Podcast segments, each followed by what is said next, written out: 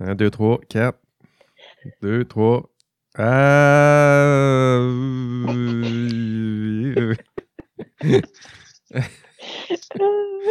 On s'amuse c'est ça, je me dis qu'ils nous, entendent pas, mais qu'ils voient peut-être ça défiler sur leur écran, puis ils doivent être comme Wow!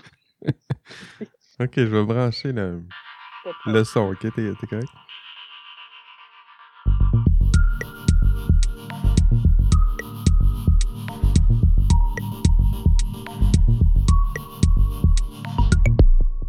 Bonjour à vous et bienvenue à votre, euh, votre cours d'éthique et de professionnalisme. FI 3900 semaine, semaine 10. Euh, comment allez-vous? Euh, bienvenue à votre cours, bienvenue au podcast, bienvenue à notre, rendez-vous hebdomadaire où on prend un café ensemble. J'ai mon café. Avez-vous votre café, votre tisane, votre, ce que vous aimez boire comme ça après dîner? On regarde ensemble, euh, qu'est-ce qu'on fait aujourd'hui? Ben, on regarde ensemble le, le- le contenu du, du module à l'étude et les, euh, on voit ensemble les quelques tâches que vous aurez à faire, ou du moins on essaie d'anticiper les tâches que vous aurez à faire pour compléter euh, ce module. Aujourd'hui, je suis accompagné de Valérie Roberge, toujours à distance. Bonjour Valérie. Bonjour Jean-François, bonjour à tous aussi. Comment ça va? Ça va bien. Il fait Bon. soleil. Il fait soleil, il neige, ça commence, il fait froid. Ouais. J'ai sorti mon, mon gros manteau d'hiver pour, euh, pour marcher. Pas le choix. Non, exact. Euh, merci, euh, merci Valérie. Bravo à, à vous tous et, et- et toutes pour votre, votre engagement renouvelé dans le, cours. Donc, euh, ça avait baissé un peu la semaine dernière. Il y avait la semaine de, lecture. Il y en a plusieurs qui se sont lancés sur le podcast. J'ai vu ça. Euh, cette semaine, bon, la présence en classe synchrone euh, se remet à remonter. Et ça se voit aussi dans les statistiques euh, d'engagement du, du cours. Donc, j'ai regardé ça un peu ce matin, là, voir votre la circulation, je dirais, dans ce domaine depuis les, euh, les deux dernières semaines. Puis on a vu effectivement, depuis la semaine de lecture, il y a un engagement renouvelé. Il y a plus de téléchargements de podcasts. Il y a plus de, visites du site de l'ENA du, cours. Euh, vous êtes en, feu. Euh, bravo encore. Puis, vous êtes bon, on lâche pas. Merci d'être là encore aujourd'hui. Petite, euh, petite plug euh, avant d'aller plus loin. Euh, cette semaine, nouveau podcast. Donc, je suis là-dedans, là, les, podcasts. Cette semaine, mes collaborateurs et moi, nous avons lancé un nouveau podcast sur les enjeux éthiques et sociétaux de l'intelligence artificielle. Ça s'appelle IA Café. Euh, café, parce que je me suis un peu, inspiré de notre, de notre rencontre à toutes les semaines. Je me suis dit, bon, j'aime bien le ton.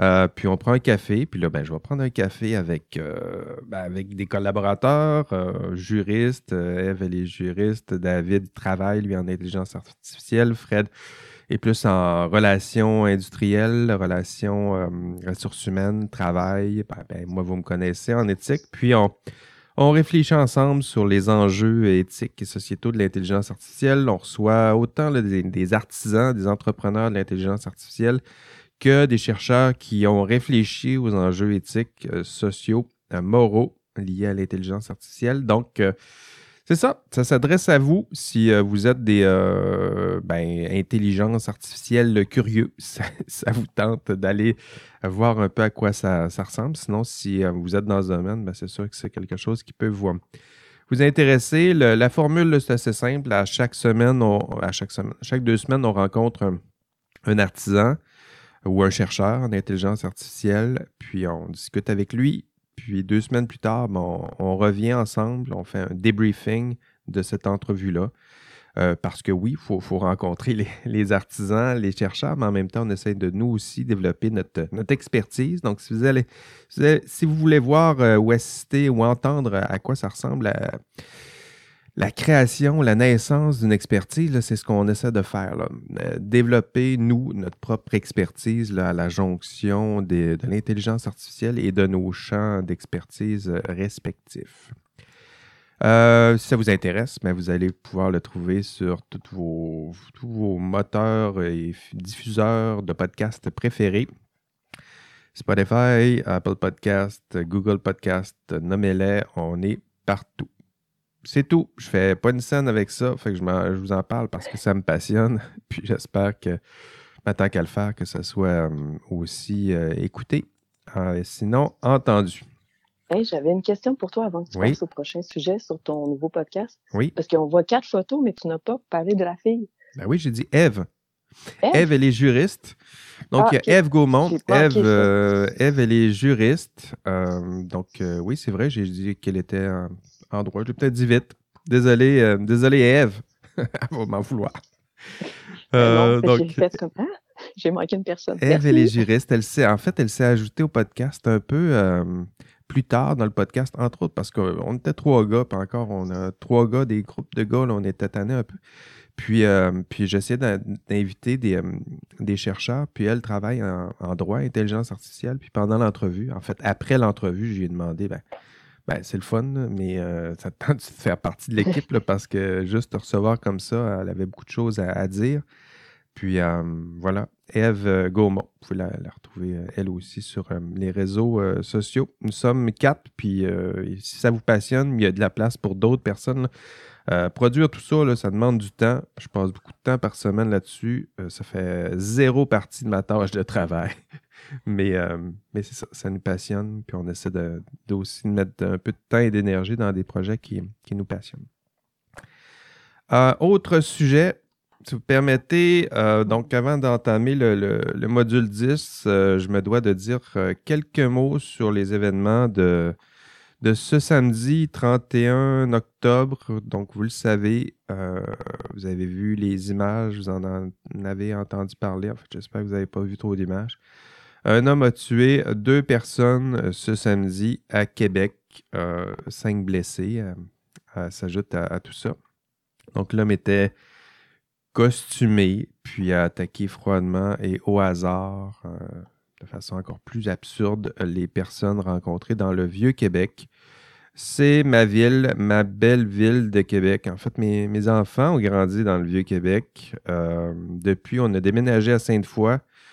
Puis euh, l'année suivant notre déménagement, ben, il y a eu l'attentat à la mosquée. Euh, donc, euh, pas besoin de vous dire que les événements de la fin de semaine nous ont replongé directement dans ce, ce genre d'état-là. On n'a pas très bien dormi. J'espère que vous avez mieux dormi que, que nous, mais disons que quand ça a commencé à, à faire du bruit là, sur les réseaux sociaux à 11h30, puis les enfants se mettent à poser des questions, puis euh, on se retrouve dans le salon à écouter tout ça. Bon. Vous savez comment que ça, ça s'est terminé et tout ça. Euh, simplement pour vous dire que Oui. mes pensées vont vers, euh, vers, vers la- les familles des victimes, évidemment. Puis je leur transmets en notre nom, en votre nom, en mon nom personnel, nos plus sincères condoléances. Je pense aussi à ceux et celles qui, de près ou de loin, hein, il y en a, ça finit toujours par nous toucher, là, qui souffrent de près ou de loin de ces événements tragiques. Prenez soin euh, de vous. OK. Euh, je m'étais dit cette semaine, bon, cette semaine, on parle pas de COVID, là, on va alléger un peu l'ambiance. Puis, euh, bon, donc les événements de la fin de semaine, euh, c'est complètement raté, disons, pour cette semaine. On va essayer de se reprendre euh, la semaine euh, prochaine. Mais heureusement, vous êtes là, nous sommes là, et ben, J'essaie de, de- de créer ce sentiment d'être ensemble via ce petit podcast, nos petites séances synchrones, ce sentiment de classe que nous aimons tant, qui nous manque tant, cette, cette, communauté là, qui, euh, qui est difficile à créer à distance. Euh, je- je- J'essaie, mais c'est sûr que c'est plus simple en classe. hein. Tu, te pointes en classe, tu dis bonjour, puis on dirait que tu as une communauté. À distance, il faut faire toutes sortes de petits artifices, euh, comme, euh, comme le podcast qu'on fait en ce moment, comme les enregistrements qu'on fait en ce moment. Mais au moins, on a ce, petit groupe. Là. On est une trentaine. Je vous sens, je vous sens très actif. D'ailleurs, votre cours, je vois que ça progresse très bien. Vous êtes en voie de réussite. Euh, mais merci de créer cette, euh, ces petites communautés. Je dis souvent que c'est pour mes étudiants, mais euh, confidence, c'est un peu pour moi. pour moi aussi. OK. Module 10 maintenant. Deux sujets principaux cette semaine, la pression d'autorité et la pression de groupe. Deux, euh, deux pressions, donc deux forces euh, systématiques, deux forces organisationnelles importantes. Un, la force exercée par l'autorité, Hein, sur vous, euh, vos collègues, euh, la force exercée par vos collègues est semblable sur vous. Donc, deux forces. Euh, d'abord, un, quel est votre rapport à l'autorité? Hein, soumission, contestation, à quoi ça ressemble, l'autorité dans l'exercice de la profession, ce sont des thèmes que nous allons aborder. Et deux, deuxième thème, quel est votre rapport aux autres, hein, à vos semblables, Avez-vous tendance à contester au sein d'un groupe ou au contraire à vous fondre? Quelles sont les manifestations? À quoi ça ressemble ces pressions de groupe dans l'exercice de la profession? Êtes-vous prêt à réagir à tout ça? Ce sont nos deux thèmes euh, d'aujourd'hui. Ces pressions d'autorité, pressions de groupe font partie d'une démonstration, euh, démonstration plus large que j'avais promise au début de la, session. En, fait, je, vous avais promis euh, une démonstration en cinq points où je tente de vous démontrer nos, failles humaines. Elles sont attendrissantes, mais nos failles humaines quand même.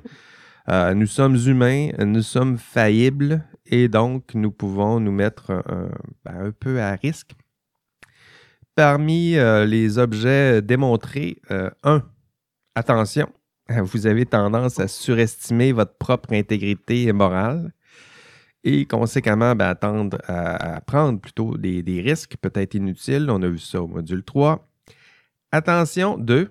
Attention, vous avez déjà triché pour toutes sortes de bonnes et moins bonnes raisons, rappelez-vous. Et attention, vous tricherez encore et pour les mêmes raisons. Euh, c'est aussi au module 3. Euh, troisième partie de la démonstration. Attention, votre jugement est biaisé lorsque vos intérêts personnels sont concernés. On l'a vu au module, au dernier module, au module 9 et euh, maintenant, module 10. Deux failles humaines que nous allons voir. Quatre. Attention, vous avez généralement tendance à vous plier à l'autorité, peu importe, et ça c'est important de le rajouter, peu importe ce que cette forme d'autorité tente de vous imposer. Et 5, attention, vous adoptez, attention, j'arrête pas de dire attention, attention, vous adoptez généralement les comportements de vos collègues, peu importe ce que, euh, c'est, euh, peu importe, même si ces, comportements contredisent vos propres euh, valeurs et idéaux. Donc, ultimement, à la fin du cours éthique et professionnalisme, j'aimerais que vous soyez capable de reconnaître euh, ces failles, ces cinq failles, et surtout être capable de proposer des solutions personnelles, euh, organisationnelles, hein, qui, tout ça pour vous permettre d'exercer honnêtement, avec intégrité, votre profession, et cela malgré ces différentes failles que nous aurons, euh, nous aurons vues. En fait, ça fait partie des objectifs plus généraux du cours. Pression d'autorité. Euh, pression d'autorité, ce sera notre premier thème. Dans ce module, donc, nous allons explorer euh, euh, les, différentes formes d'autorité. À quoi ça ressemble l'autorité, surtout à quoi ça ressemble l'autorité dans l'exercice de votre profession? Ben, un patron, évidemment, ce sera peut-être la forme la plus archétypale oui, je pense que ça, se conjugue comme ça. La forme la plus archétypale euh, d'autorité. Euh, mais il y en aura d'autres, là, c'est-à-dire, euh, bon, le, droit, c'est une forme d'autorité. La morale, le marché, l'économie, la santé publique exercent une certaine forme d'autorité. Votre code de profession exerce une forme d'autorité. votre prof, tiens, exerce une certaine forme d'autorité. Et ben, un parent ça peut prendre différentes formes, mais c'est dans une réflexion qui réfléchit à ces, à différentes formes d'autorité, mais surtout à l'influence de ces différentes formes d'autorité sur ce que vous êtes et sur ce que vous faites. Hein, les questions qui, euh, qui seront posées dans ce, module, c'est des questions qui, qui vous plongent au cœur de ce que vous êtes intimement vos réflexes, vos, hein, vos habitudes. quel est votre rapport à l'autorité? Avez-vous tendance à vous soumettre à l'autorité? Êtes-vous capable de défier l'autorité? Ah oui, quand avez-vous défié l'autorité? Par vos parents, tiens, peut-être. Comment vous êtes pris? Êtes-vous habile pour défier l'autorité? Est-ce qu'il y a des bonnes raisons de se soumettre? Est-ce qu'il y a de bonnes raisons de contester les différentes formes d'autorité? Ce sera les thèmes que nous, aborderons euh, aujourd'hui. Au cœur de cette première partie du cours, il y a, euh, j'ai préparé pour vous une expérience pédagogique. vous le verrez dans l'enregistrement de cours. Euh, c'est un enregistrement qui, euh, c'est une expérience qui vous plonge au cœur de l'expérience humaine de l'autorité et, de la soumission, surtout à l'autorité. Hein, c'est un, demi-cours qui tournera autour des expériences de Milgram. Donc, euh, je présume que peut-être que vous avez entendu parler des expériences de Milgram. Sinon, ben, ce sera une très bonne, une très bonne première pour vous parce qu'elles sont quand même importantes, ces expériences-là, pour penser et concevoir nos, rapports à l'autorité. Euh, pour ceux qui ne connaissent peut-être euh, connaissent peut-être mal les expériences de, de Milgram, vous verrez, c'est des expériences fascinantes qui, en fait, c'est l'idée que plusieurs d'entre nous, on se dit euh, libre, euh, résistant ou insoumis à l'autorité. Euh, or, les travaux de Milgram, en fait, Milgram, lui, son idée, c'était plutôt, ben, tu ne demandes pas à la personne, c'est ça qu'il disait en entrevue, tu lui demandes pas si elle sait nager, là, tu, la lances à l'eau puis tu lui dis nage. parce qu'il y a une différence des fois avec entre ce qu'on dit, ce qu'on pense, puis en même temps, lorsqu'on est vraiment plongé dans le bain, des fois les réactions sont plutôt euh, décevante, sinon euh, problématique. Donc, Milgram, euh, avec cette expérimentation, il nous, jette à l'eau dans une expérience où ben, il y a une personne qui incarne une forme d'autorité. Elle a un beau sarrau blanc, elle incarne l'autorité, je dirais, de la science. Et cette personne-là vous demande ou nous demande, nous, participants à cette recherche, de donner des décharges électriques à d'autres personnes pour qu'elles apprennent plus vite. Donc, ça, c'est le, c'est la formulation de, départ, mais vous l'avez compris, c'était, euh, c'était plutôt de donner des décharges électriques, oui, mais surtout de, voir à quel point euh, vous et moi, nous sommes prêts à donner des décharges électriques lorsqu'une personne en position d'autorité nous demande de donner des, de donner des décharges électriques. Euh, ça semble absurde, peut-être, puis justement, c'est absurde, mais malgré l'absurdité du, geste, euh, vous verrez euh, pourquoi une personne en sarrau blanc, euh, comment une personne en sarrau blanc qui incarne une forme d'autorité peut vous, induire des comportements qui, ne correspondent, pas du tout à ce que vous êtes. Hein. Vous l'avez compris. C'est une fausse expérimentation scientifique. C'est une vraie expérimentation scientifique, mais le but, n'est pas de voir si l'électricité augmente les capacités d'apprentissage, mais c'est plutôt de, d'évaluer notre capacité humaine à se soumettre à l'autorité. Donc, euh, ça permet même d'avoir une gradation de notre soumission à l'autorité en fonction du, voltage qu'on est prêt à, donner à une personne. Euh, et pourquoi? Ben parce que la personne en position d'autorité nous le demande, nous demande plutôt de le faire. vous allez voir, les résultats sont troublants. Euh, deux personnes sur trois sont prêtes à faire, deux personnes sont prêtes à faire n'importe quoi, n'importe quoi, si la personne en position d'autorité lui demande de le faire, y compris de faire souffrir une autre personne. Hein, je ne pense pas qu'il y en a un ici qui va se dire Ah oui, moi, dans mes valeurs, j'aimerais bien ça faire souffrir une personne. Mais non, 100% pro-dignité humaine, non, fait pas souffrir des gens. Mais si on vous plonge dans un tel contexte, dans un tel processus expérimental, ben, les expériences de Milgram démontrent que, euh, que vous allez donner des décharges électriques, même si ça va à l'encontre de vos propres valeurs. Euh, les expériences de Milgram, en fait, nous rappellent euh, cette réalité, hein, parfois troublante, c'est-à-dire qu'il y a une différence entre ce que nous aimerions faire, et ça c'est vrai, là, plusieurs, ça, a, été répété à quelques reprises dans le cours, il y a une différence entre ce qu'on aimerait faire Hein, les idéaux que nous, partageons, nos valeurs, et ce que nous faisons. Hein. Il y a une différence entre notre conception idéalisée, Freud dirait notre surmoi, entre notre surmoi puis votre moi, puis le ça, tiens, euh, les différences, les, distances peuvent être euh, importantes et, parfois désolantes. Hein. Euh, c'est important de vous rappeler tout ça dans un contexte où, où, plusieurs formes d'autorité peuvent parfois vous demander de poser des gestes qui s'éloignent de vos idéaux et de vos valeurs. et là, ici, c'est important de réfléchir à non seulement à ce que vous aimeriez faire, mais ce que vous faites. Puis ce que vous faites, ce que vous faites, euh, ben, les expériences de milligrammes vont vous aider un peu à cerner à quoi ça ressemble, que fait un humain lorsqu'il est soumis à des pressions d'autorité. Euh, Milgram vous disait euh, on, les lance à l'eau. On ne leur demande pas s'ils savent nager, on les jette à l'eau et on leur dit nage. Ben désolé, mais vous allez le voir, mauvaise nouvelle. plusieurs, plusieurs vont se noyer. Plusieurs vont se noyer. Euh, les expériences disent que, en fait, l'expérience, vous allez voir, vous allez, il y en a eu plusieurs, mais dans le cours, on en voit une version. Euh, environ deux personnes sur trois, dans le contexte qui, sera décrit dans ce cours, vont donner des décharges électriques qui vont jusqu'à 450 volts. 450 volts. Donc, si vous ne savez pas, vous avez déjà mis les deux doigts dans une prise à 110 volts, là, vous, avez voir, vous avez vu que ça, réveille pas mal plus que mon café ce midi. Donc, 450 volts.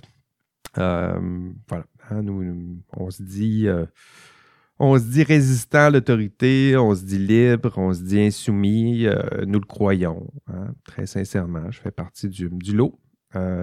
or, rappelons-le, seulement une personne sur trois est foncièrement capable de résister aux différentes formes d'autorité qui exercent pression sur, sur lui. Une personne sur trois, peut-être. Et cette personne est soumise. Est-ce que c'est suffisant dans l'exercice de votre profession? Ou euh, parfois les pressions d'autorité sont importantes, ou, vous, ou parfois vous devrez dire non à un patron, à un client, à des, euh, impératifs économiques, qui sait, parfois vous devrez dire non. En aurez-vous euh, la force? C'est à voir. Attention, tiens, nous dit Milgram, nos convictions, je pense que c'est important d'y réfléchir, nos convictions ne se transforment pas nécessairement en action. Hein?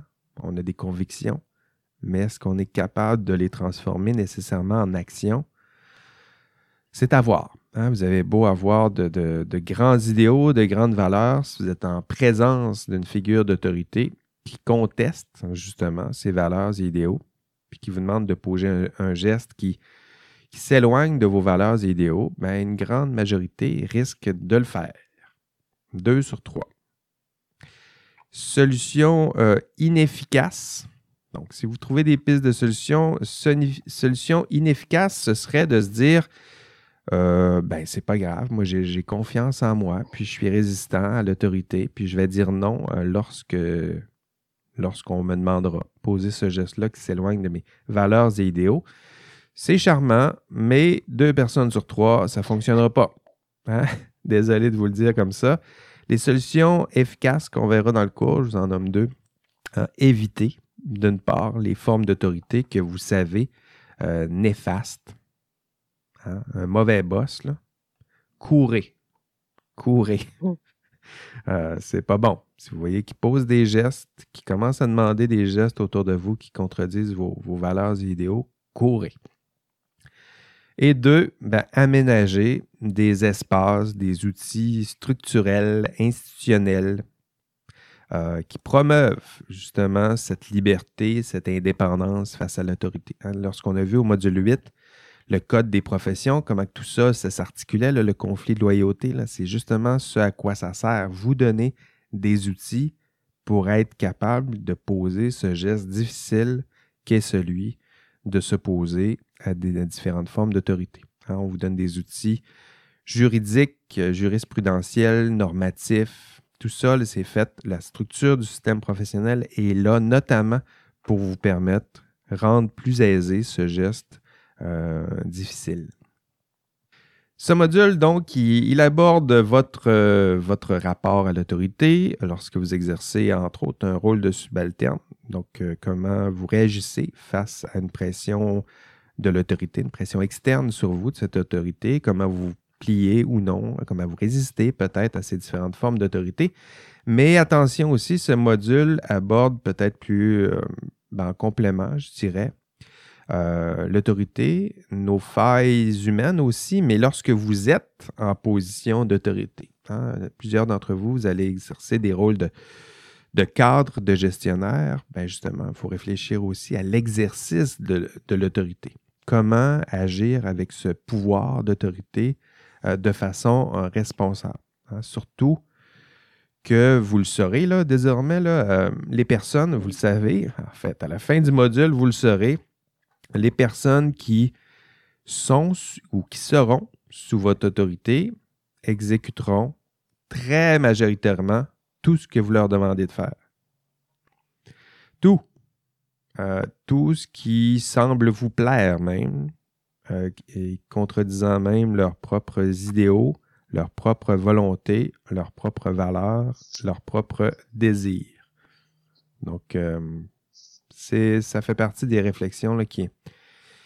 L'autre, euh, l'autre version de, l'autorité, l'autorité exercée sur vous, mais aussi l'autorité que vous exercerez euh, avec, euh, avec respect et prudence, ce sera les injonctions et les conseils que nous allons vous, vous fournir dans cette première partie du module.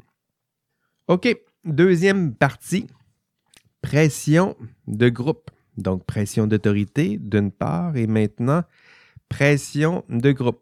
Euh, dans, cette, euh, dans cette partie du module, dans cette deuxième partie du module, nous allons explorer une autre faille humaine, euh, notre tendance à faire, à faire comme tout le monde, hein, faire comme tous les autres, notre tendance à nous conformer au comportement, au comportement attendu du groupe, notre tendance à nous fondre au groupe, Hein, nous sommes des êtres, des êtres sociaux. Euh, nous le ressentons euh, ben, peut-être avec plus de, force et d'intensité ces temps-ci. Avec les Zooms, on voit bien qu'on a besoin des, rapports sociaux peut-être plus intenses et intimes que tout ça. mais voilà, des, rapports sociaux, besoin des autres, c'est essentiel à ce que nous sommes, hein, l'idée que nous sommes, l'homme est un être, l'être humain est un être social, euh, or, euh, sachez-le, cette force euh, peut poser là aussi problème. Hein. C'est une, force, cette force sociale, mais ça peut poser problème dans un contexte où justement, parfois, vous, dans l'exercice de votre profession, on vous demandera de rester justement un peu à l'écart des autres, de ne pas nécessairement vous conformer à la majorité, à l'opinion du, nombre, la force, parfois contester la force euh, du groupe.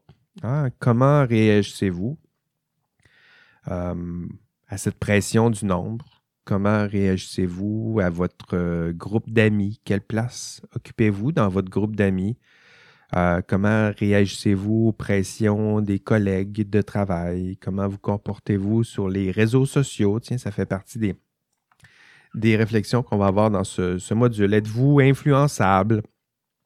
Est-ce que vous avez plutôt tendance à vous taire lorsque le consensus s'en va dans une direction, puis vous avez l'impression que ça s'en va dans le mur, mais vous avez plutôt tendance à vous taire? Êtes-vous capable de vous de défier justement les consensus euh, de vos groupes? Êtes-vous capable de euh, convaincre? Tiens, c'est pas tout contester. Êtes-vous capable de convaincre un groupe qui s'en va à la dérive, de changer de direction. Hein. Dans l'exercice de votre profession, parfois, ce sera nécessaire. Pas juste s'opposer, mais en plus, convaincre. Donc, aller, aller euh, contredire le groupe et le consensus du groupe et ensuite les convaincre d'aller dans une autre direction. Ça, fait partie des défis qui vous attendent dans l'exercice de votre profession. Donc, dans cette partie du module, nous allons explorer euh, ce que nous allons nommer la pensée de groupe. Donc, c'est cette tendance humaine, c'est comme ça qu'on nomme la, pensée de groupe depuis les travaux de Irving Janis que nous allons voir dans ce, dans ce cours. Donc, euh, c'est cette tendance humaine à euh, partager, à partager que, que, nous partageons tous, tiens, qui nous invite à, nous fondre au, consensus, à nous cacher derrière la force du groupe, peu importe ce que fait ce groupe, peu importe ce qu'il dit, intimidé peut-être, l'êtes-vous, par la force du nombre. cette réflexion est ben, est importante. Hein? Puis euh, je me permets de faire des liens avec l'exercice de votre profession. Vous aurez à exercer un, rôle et euh, un rôle important où vous aurez souvent à, ben, souvent, je ne vous le souhaite pas, mais parfois à contester le groupe, contester des opinions majoritaires. Vous savez, une table de, discussion où on prend des décisions, puis à la fin, il y a neuf personnes sur dix qui, qui prennent une décision, qui s'en vont dans, une, direction. Euh, c'est possible de contester. Hein, on n'est pas dans une démocratie. Ce n'est pas parce que c'est neuf personnes qui votent que nécessairement ils ont raison. Hein. Donc, parfois, ce sera nécessaire de, de vous y opposer, hein, défendre, défendre certaines valeurs contre cette valeur qui est celle euh, de cette pensée de groupe. L'idée que le groupe a raison, la majorité aurait raison, le consensus ne, peut pas se, tromper. Euh, au contraire, parfois, il faut s'y opposer au nom de quoi? Bien, au nom de ce que, au nom de ce que vous êtes, c'est-à-dire euh, au nom de la science, au nom des faits, au nom de la, raison, au nom des normes que maintenant vous connaissez plus. Euh, mais au nom de tout ça, peu importe le nombre de personnes, si cette personne-là, si ce nombre-là s'en va dans une direction qui nie les faits, la science, les lois, les normes, sinon la raison, ben, ça prend quelqu'un autour de la table pour dire euh, non. Mais ben, non, ça n'a pas d'allure ce qui se passe là. Euh, donc, nous allons explorer dans ce module toutes sortes de, des, euh, des biais psychosociaux. Nous allons en voir. Nous allons voir les, différents symptômes que, Irving Janis nomme comme étant les symptômes de la pensée de groupe. il y en a plusieurs, je me permets de les lister ici. surestimation du groupe lorsque vous prenez des, décisions en groupe, euh, euh, Janice nous dit faites attention, ces décisions-là en groupe, ça peut mener, ça peut être euh, parfois fructueux, mais ça peut aussi mener à certaines catastrophes. Il y a certains symptômes qu'il faut surveiller. le groupe, attention, le groupe a tendance à se surestimer. Hein. Le groupe a, tendance à se sentir un peu plus compétent qu'il l'est. On l'a déjà vu individuellement, mais le, groupe aussi a tendance à surestimer aussi ses, ses capacités, euh, la croyance en la moralité inhérente du groupe. C'est-à-dire que notre groupe, pensez à ce qui se passe sur les... Euh, là, ici, tout ce que je vais vous lister, le fait des liens avec euh, les réseaux sociaux, il y a plusieurs symptômes que vous allez voir à l'œuvre. deuxième symptôme, la croyance en la moralité inhérente du groupe, c'est l'idée que notre groupe se sent plus moral que les autres groupes. Trois, fermeture d'esprit. Donc, il y a plusieurs, euh, deux symptômes liés à la fermeture d'esprit. Rationalisation. Euh, là, ici, c'est l'idée d'utiliser à tort, pas d'utiliser, d'utiliser de façon trompeuse la raison. Allez, on va voir dans ce, bout-là du module les, différents arguments euh, irrationnels, fallacieux, parfois frauduleux. Donc, comment on instrumentalise une apparence de raison pour essayer de nous convaincre? Euh, toujours dans la fermeture d'esprit, stéréotype à l'égard d'autrui, celui-là, il est fort, c'est notre tendance à attribuer des qualités aux membres de notre groupe et des défauts à ceux et celles qui sont à l'extérieur du groupe. Euh, c'est troisième catégorie, renforcement du conformisme. Donc, il y a une certaine conformité. Les, symptômes sont là pour s'assurer que le groupe soit cohérent, euh, qu'il se dirige toujours dans la même direction sans trop trop de, d'irritants. Euh, donc, renforcement du conformisme, il y a d'abord l'autocensure, hein, notre tendance à, à nous taire lorsque nous pensons dévier du consensus. Donc, vous êtes autour de la table, puis là, vous voyez que le consensus s'en va dans une direction, puis vous avez tendance à faire Ouais, mais tu sais quoi, je dirais rien. Ils ont, ils ont l'air partis dans une direction, donc on va les laisser euh, aller comme ça. Euh, pression directe c'est l'autre euh, symptôme, euh, notre tendance à, tenter de faire taire ceux qui veulent nous faire dévier du consensus. Donc, c'est la même table de discussion. Au lieu de vous opposer, ben, c'est une autre personne au bout de la table qui s'oppose pour de très bonnes raisons. Puis tout à coup, ben, euh, ouais, mais en même temps, on est neuf, là, donc ben tais-toi donc. On veut finir la réunion, là, ça peut finir vite, cette réunion-là. Cette illusion d'unanimité, notre tendance à croire qu'il y a consensus, alors que nous sommes conscients que certaines personnes autour de la table euh, ont décidé de se taire.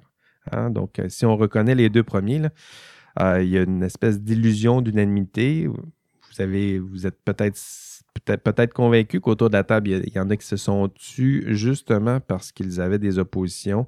Ils, ont senti que le consensus s'en allait dans une direction et décidé de se taire, ou peut-être que vous, vous-même, vous, êtes tus. donc voilà, illusion d'unanimité. Et enfin, uniformisation par les gardes de l'esprit. Euh, ça, c'est un, je dirais que c'est une désignation assez euh, originale de Irving Janis pour parler de, garde de l'esprit, mais faites le lien peut-être avec les, les algorithmes, par contre, par exemple, que vous voyez sur les réseaux sociaux, qui, qui c'est des outils instrumentaux, organisationnels qui sont là pour tranquillement nous protéger justement d'opinions qui pourraient nous contredire, euh, mettre à l'écart des personnes qui pourraient contester le consensus au sein de notre groupe.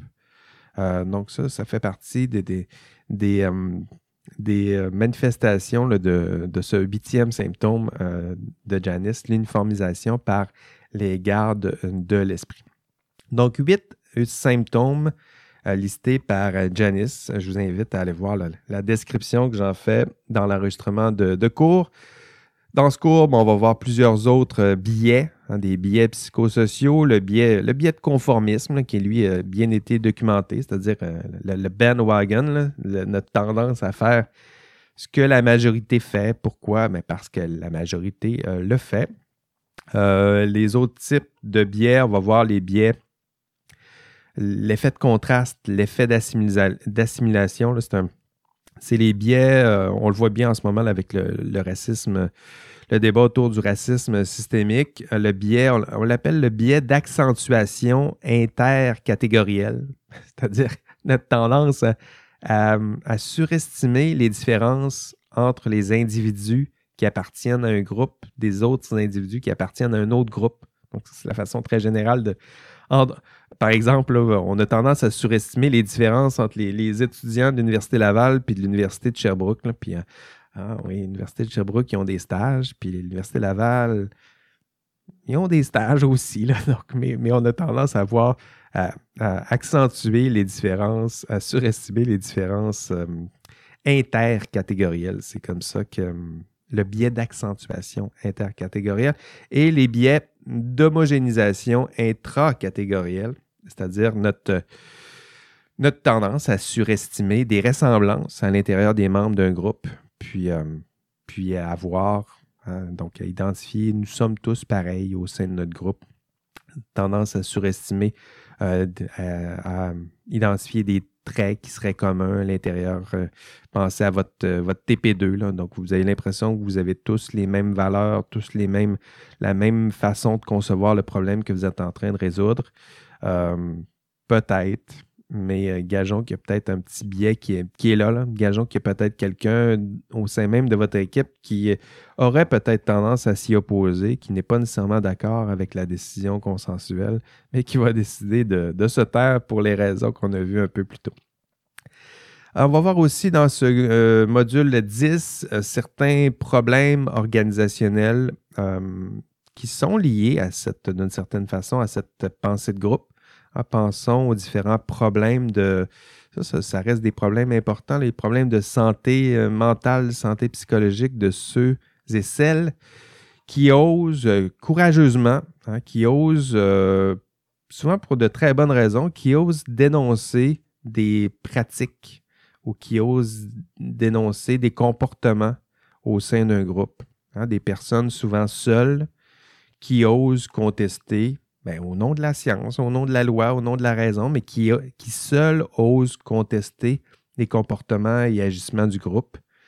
Euh, on les appelle souvent les, les, les, whistleblowers, en français on dit les tireurs de sonnettes d'alarme. Ben, le, sort qu'on réserve à ces tireurs de sonnettes d'alarme, euh, il est assez désolant. Hein. Le sort qu'on réserve à nos, euh, nos Karen Duhamel, tiens, qu'on a vu dans ce cours, le sort qu'on réserve à nos Edward, Edward, j'ai dit ça avec un bel qu'on réserve à nos Edward Snowden euh, dans ce monde, euh, les, le sort qu'on leur réserve n'est pas très, n'est pas très glorieux. Hein, des personnes qui, qui, tirent la sonnette d'alarme.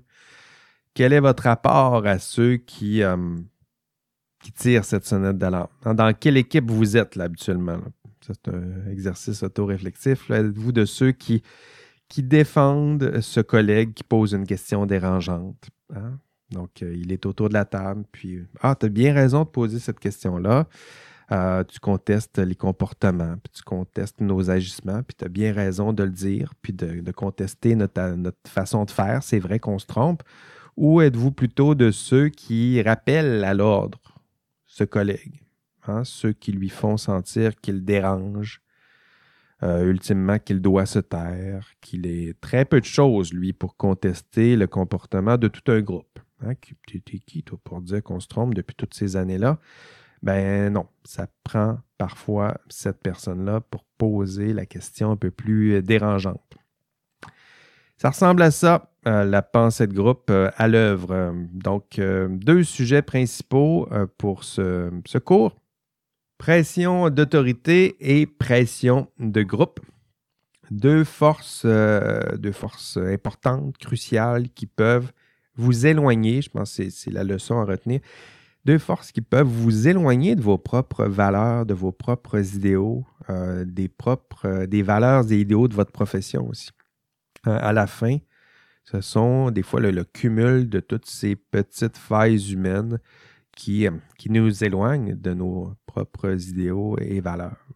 Donc, euh, si vous faites euh, bien euh, votre boulot dans ce module, bien, vous allez atteindre les objectifs du module 10. Je vous rappelle, ils sont là à l'écran. Je ne les listerai pas ici à l'audio pour, pour rien. Vous savez maintenant, vous connaissez maintenant la procédure. Il y a des objectifs. On guide notre étude en fonction des objectifs et éventuellement, gageons-le, il y aura des questions à l'examen pour voir si vous avez atteint ou non euh, ces, objectifs. Dans le module 10, je vous invite aussi peut-être à. Je vois que euh, dans les statistiques, que les, contenus d'enrichissement ne sont pas toujours. Euh, ben, sont pas toujours, attirent pas toujours beaucoup de clics, mais c'est pas grave, c'est fait pour enrichir. Mais je vous invite à aller voir notamment cette semaine l'épisode de Mindfield que j'ai mis en, ligne. C'est la saison 2, épisode, épisode 5, où justement on constate combien il est difficile de poser un geste. Là, vous allez voir, la personne pose un geste. Elle a été formée à poser un geste moral quelconque. je, vous laisse des, surprises. Elle a été formée, euh, elle serait compétente et vous allez voir toute la force que ça exige pour poser ce geste moral cohérent avec ses valeurs, mais euh, qui euh, est un peu contesté par le groupe autour d'elle. Donc, vous allez voir la force que ça prend pour poser un geste cohérent avec vos propres valeurs, mais un geste qui peut-être vous met à l'écart du groupe, sinon vous euh, attire pas nécessairement les faveurs de l'autorité euh, en place. Un geste, euh, dit-on dans l'épisode, presque super héroïque, et je suis tout à fait d'accord avec ce, constat-là, du moins ça, ça rejoint certains thèmes du cours. Donc, c'est ce qui vous attend dans ce module 10.